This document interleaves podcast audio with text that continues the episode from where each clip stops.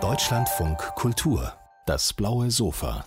Da sind wir wieder auf dem blauen Sofa. Ein Glück, weil die Leipziger Buchmesse findet ja nicht statt. Wir aber schon. Leipzig liest trotzdem und auf dem blauen Sofa wird auch trotzdem gesprochen. Und jetzt mit Lutz C. Klevemann, Journalist und Reisender. Herzlich willkommen. Danke. Sie haben ein Buch, ja genau.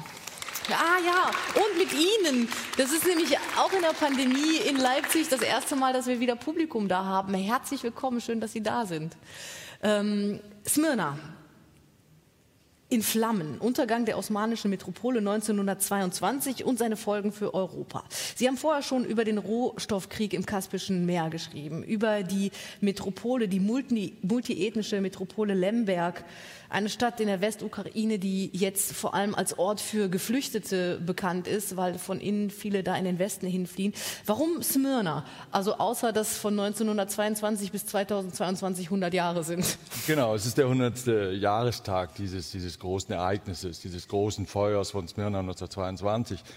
Aber es schien mir die, die logische Fortsetzung zu sein dieses Ukraine-Buchs, dieses Lemberg-Buchs, weil ähm, auch Lemberg eben äh, so eine kosmopolitische, multikulturelle Stadt war, mal bevor sie dann genau wie Smyrna nationalistisch flurbereinigt wurde, sage ich mal, entmischt wurde. Also wo die Volksgruppen, die vorher zusammenlebten, dann auseinandergezerrt wurden. Und dasselbe ist in Smyrna passiert.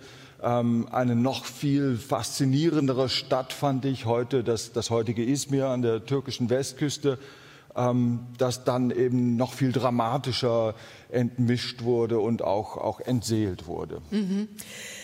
Wie lief denn das Zusammenleben der verschiedenen Ethnien in dieser Stadt, bevor sie entmischt wurde, bevor die Katastrophe der Flammen kam? Gut, das lief gut. Im Osmanischen Reich ähm, herrschte relative Toleranz gegenüber äh, Minderheiten, christlichen Minderheiten. Es war eine mehrheitlich griechische Stadt. Es lebten natürlich viele Türken dort, Armenier, äh, jüdische Einwohner, ähm, aber auch viele Europäer, also viele äh, Italiener, Franzosen, Engländer, Amerikaner sogar. Und sie lebten friedlich zusammen und vor allem handelten sie miteinander. Ähm, das war eine Stadt, wo, wo, äh, das war die größte Hafenstadt des östlichen Mittelmeers, die größte des Osmanischen Reichs. Da wurden Deals gemacht, die waren auch wichtiger als, als äh, die Moral. Äh, der Islam spielte in der Stadt nie eine so große Rolle. Es war eine, eine unter Muslimen als gottlose, ungläubige Stadt bekannt. Ähm, eine freie Stadt eigentlich. Ähm, und erst dann im Beginn des 20. Jahrhunderts kamen die Nationalismen auf und die Griechen und die Türken äh, und die anderen Communities gerieten immer mehr gegeneinander. Warum sind die aufgekommen, die Nationalismen? weil das äh, Osmanische Reich äh, so langsam wie alle Großreiche in, in, jener Zeit, denken Sie an das Habsburger Reich, äh, das, das zaristische, russische Großreich, äh, verfielen. Ähm, unter Druck gerieten durch, durch die, diese neue Ideologie äh, des Nationalismus, dass man sich also definiere über seine ethnische Zusammenzugehörigkeit, über seine Sprache. Ähm, vorher war das nicht so. Die Griechen sahen sich nicht als Griechen, die sahen sich als Christen. Ähm, die Türken auch sahen sich nicht als Türken, das war ein Schimpfwort im Osmanischen Reich, der Türke, sondern sie sahen sich als gute Osmanen muslimischen Glaubens. Und dann erst nach der Jungtürkenrevolution von 1908, dann ging das los, dass man das Gefühl hatte, nicht mehr zusammenzugehören. Mhm wo es aber natürlich auch eine Abkehr gab von so, so Werten, die vorher propagiert wurden. Da kommen wir gleich bestimmt noch zu. Eine Volksgruppe in Smyrna hat sie besonders fasziniert in, diesem, in dieser Vielvölkerstadt, ähm, die Levantiner. Wer waren das und was ist an ihnen so faszinierend? Die Levantiner waren sozusagen die Prototypen der heutigen Weltbürger, wenn man so will. Also in Lemberg war es noch so, dass es wirklich eine multikulturelle Stadt war, aber die Gemeinden wirklich getrennt voneinander lebten. In Smyrna hatte man zum ersten Mal es so, dass über die Communities hinweg geheiratet wurde. Ähm, in erster Linie natürlich unter Christen, also Franzosen, die dann äh, Armenier heirateten oder Griechen und äh, Italiener. Und das allerdings schuf dann so gemischte Identitäten, wie wir sie heute kennen, mhm. ähm, im, im 21. Jahrhundert, wie sie fast normal sind mittlerweile in London, in, in, in Singapur, in New York.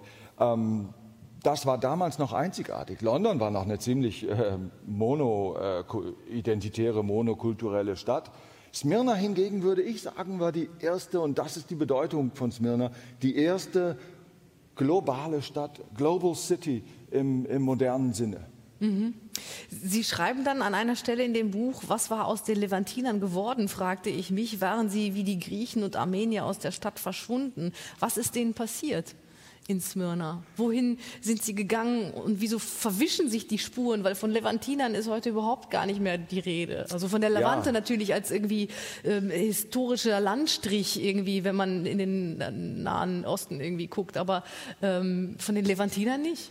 Ja, das, das hängt unmittelbar mit dieser Katastrophe von 1922 zusammen. Bis dahin waren die Levantiner die, die ersten Kosmopoliten, wenn man so will, die also diese levantine Synthese aus verschiedenen Kulturen und neu entstandenen gemischten Identitäten dann verkörperten. Nur in dem Moment, wo die Truppen Mustafa Kemals in die Stadt kamen und die Stadt in Brand steckten und, und niederbrannten, da äh, fiel den Levantinern dann ein, dass sie auch europäische Pässe haben.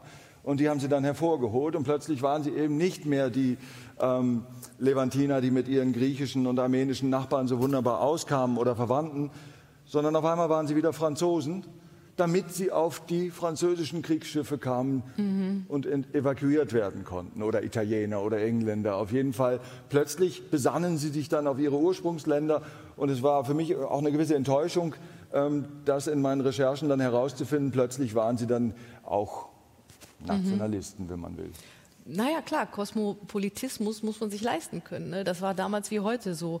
Ich möchte eine Stelle äh, aus Ihrem Buch ähm, vorlesen, die sich auch um die Levantiner und auch die Interpretation ähm, dieser Menschen dreht. Während er seinen Kaffee austrank, sinnierte Simes darüber nach, wie seine levantinische Biografie in die turbulente Gegenwart passte, in der neue Nationalismen die von ihm gelebte Globalisierung in Frage stellten. Der Levantiner war sich nicht sicher, ob er ein Mann von gestern war oder seiner Zeit vielmehr weit voraus. Meine Identität ist nicht an ein Land gebunden, sie ist nicht staatlich, sondern geografisch definiert. Ich liebe die Ägäis, aber man kann mich überall mit dem Fallschirm abwerfen und ich werde mich zurechtfinden. Wir Levantiner von Smyrna waren die ersten Weltbürger, mit uns ging die Globalisierung los. Nur der Nationalstaat ist schlecht für uns, wir brauchen tolerante Imperien oder Stadtstaaten. Und diese toleranten Imperien oder Stadtstaaten das hört sich ja gerade heute mit dem zunehmenden Einfluss wieder von geopolitischen Sphären total anachronistisch an, oder? Finde ich gar nicht. Also es ist im Grunde genommen, er äh, ist einer der wenigen äh, Levantiner, die dort heute noch leben.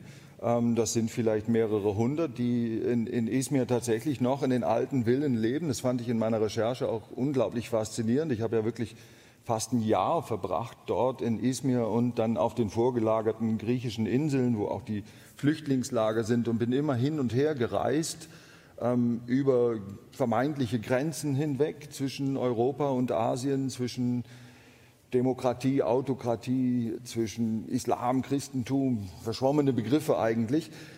Und habe dann irgendwann diese alten levantinischen Familien auch gefunden und, und äh, interviewt und, und äh, Rodney Symes ist also ein, ein, ein wunderbares Beispiel, der ist fast 80 und eines, eines Mannes, der äh, eigentlich der, ein Vorreiter ist, der vielen, vielen, kennen Sie auch in Ihrem Freundeskreis, äh, Kosmopoliten, sage ich mal, im positiven Sinne, ist ja auch schon pejorativ benutzt worden, das Wort ganz oft, ähm, die sich überall wohlfühlen würden, die man auch in New York äh, abwerfen könnte oder in Singapur, die einen Internetanschluss brauchen und die ihr Geld verdienen und, und, äh, und klarkommen.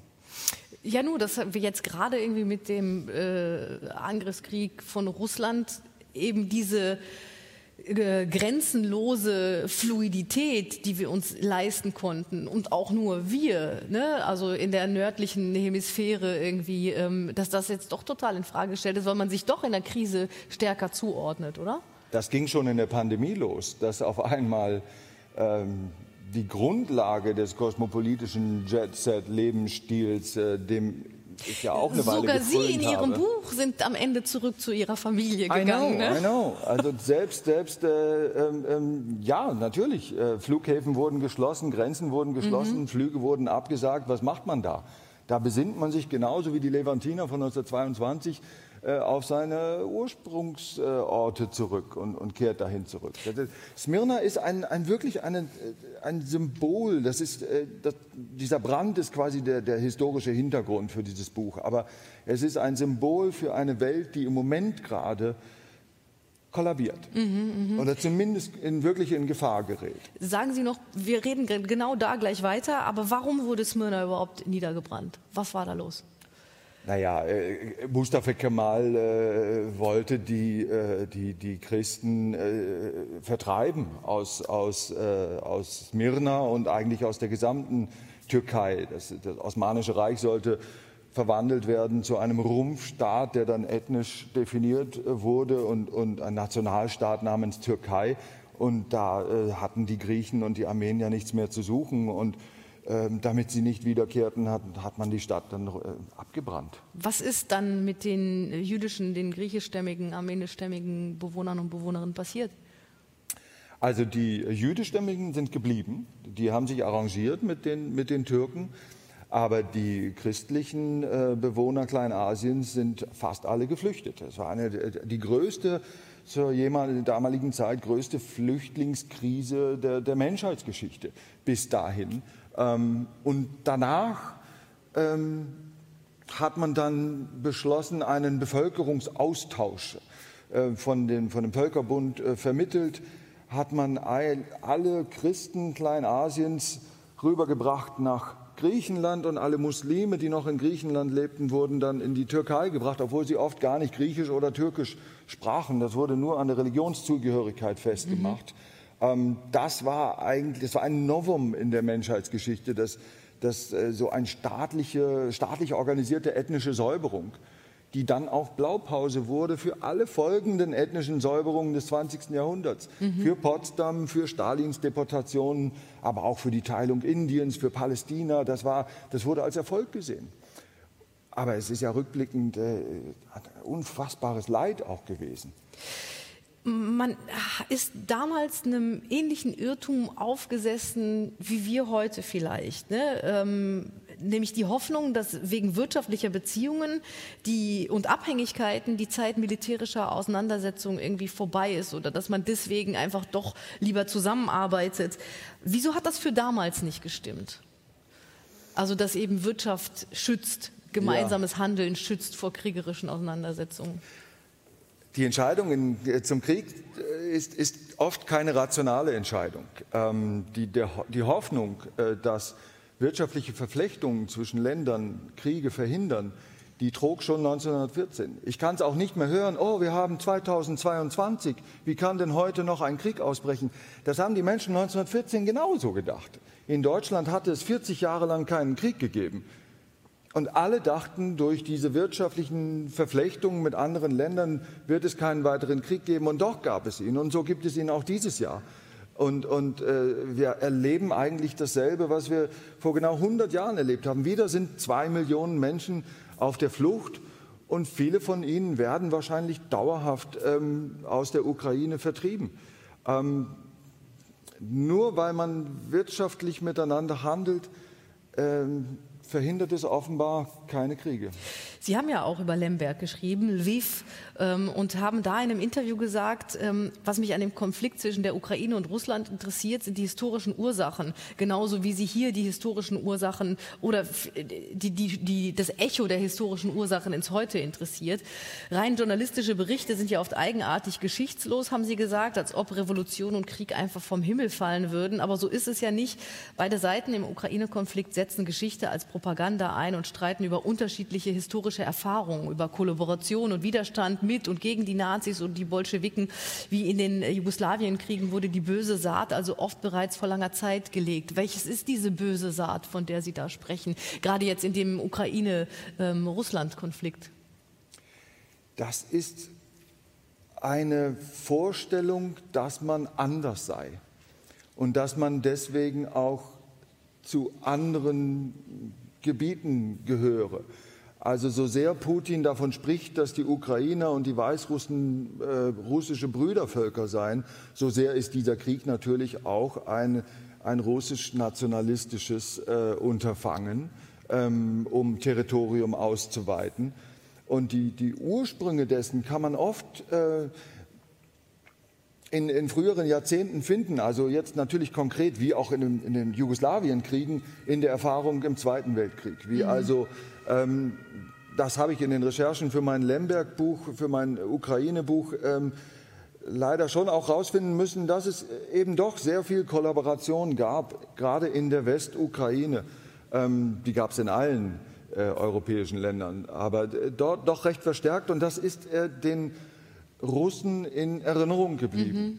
Ähm, und das haben auch die Ostukrainer, wo das weniger geschah, ähm, nicht vergessen. Ähm, und, und dann wird so etwas, so wie Tito den Ball in, in Jugoslawien flach halten konnte über Jahrzehnte, so konnten die Sowjets das äh, im, in, in der Sowjetunion. Aber wenn das dann aufbricht, dann kommen auch diese alten Konflikte und, und auch natürlich manipulierten äh, Erinnerungen wieder hoch wenn wir jetzt wieder in zwei getrennte geopolitische Sphären rutschen, könnte das wieder quasi den Ist-Zustand zementieren, weil das ist ja, was der Kalte Krieg gemacht hat. Der hat viele regionale Konflikte verhindert erstmal, die jetzt erst uns plagen, ja, und immer in der Angst vor der großen, riesigen atomaren Auseinandersetzung. Glauben Sie, sowas könnte nochmal passieren?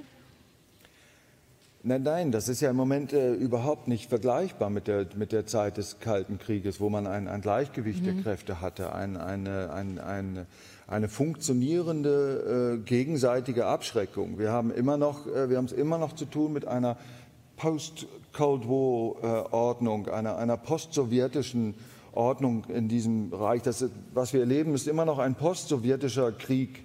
Ähm, Denkbar wäre höchstens, dass sich die Welt aufteilte in einen chinesisch dominierten Bereich und einen amerikanisch dominierten Bereich. Aber im Moment haben wir eine sehr fluide Situation mit sehr viel Chaos und, und einer Welt, die eigentlich aus den, aus den Fugen geraten ist, ähm, was Konflikte eher begünstigt als, als verhindert. Ich möchte mit einer persönlichen Frage aufhören, weil ihre persönliche Welt ist auch aus den Fugen geraten. Deswegen sind sie auch wahrscheinlich auf diese Reise gegangen. Beziehung kaputt, ein bisschen orientierungslos. Okay, ich schreibe ein Buch in Smyrna und erzählen Daphne, einer Barfrau beim Mythos, war das? Bier? Eine Ephes. Nee, was ja, hat sie ihnen gegeben? Ephes war in der Türkei. In der Türkei. Genau. Mythos, Mythos, Mythos ja. haben sie getrunken, genau. Oder Fischerbier, ein, ein, ein, ein elsässisches Bier, elsässisch, aus, aus Straßburg. Und das gab es bei ihr auch, getrunken. bei Daphne. Und ich hatte ja die Hoffnung, jetzt hier die Daphne, der am Anfang, die wird vorgestellt und der erzählen sie die Geschichte, dass am Ende wenigstens da ein Happy End passiert. Aber nee, ne? War nicht, oder? Happy End mit Daphne? Mit der Barfrau? Ja. Oh, wow, no. Um, das, das war auch nicht beabsichtigt. Das war jetzt die letzte Frage? Das war die letzte Frage. Ich hatte gehofft, dass man das, dass, dass eine Versöhnung irgendwie gibt. In irgendeiner Form. Also das Happy so verzweifelt bin ich. Das Happy End ist eigentlich, dass ich äh, den letzten Flug nach Hamburg erwische, bevor der Flughafen von Athen dicht gemacht wurde. Ich habe damals in Piräus gelebt. Und das Happy End ist nicht eine, eine 25-jährige Barfrau, sondern ich sage es ganz ehrlich, das Happy End war zu einer 90-jährigen Mutter zurückzukehren, die also über diese einbrechende Pandemie sehr besorgt war und sich gefreut hat, dass der dass der, dass der Junge endlich nach Hause kommt und sich um sie kümmert. Das ist, das wird in ganz anderen Zusammenhängen, wenn der verlorene Sohn endlich wiederkehrt. Vielen Dank für das Gespräch, Lutz danke, Klebemann. danke. danke.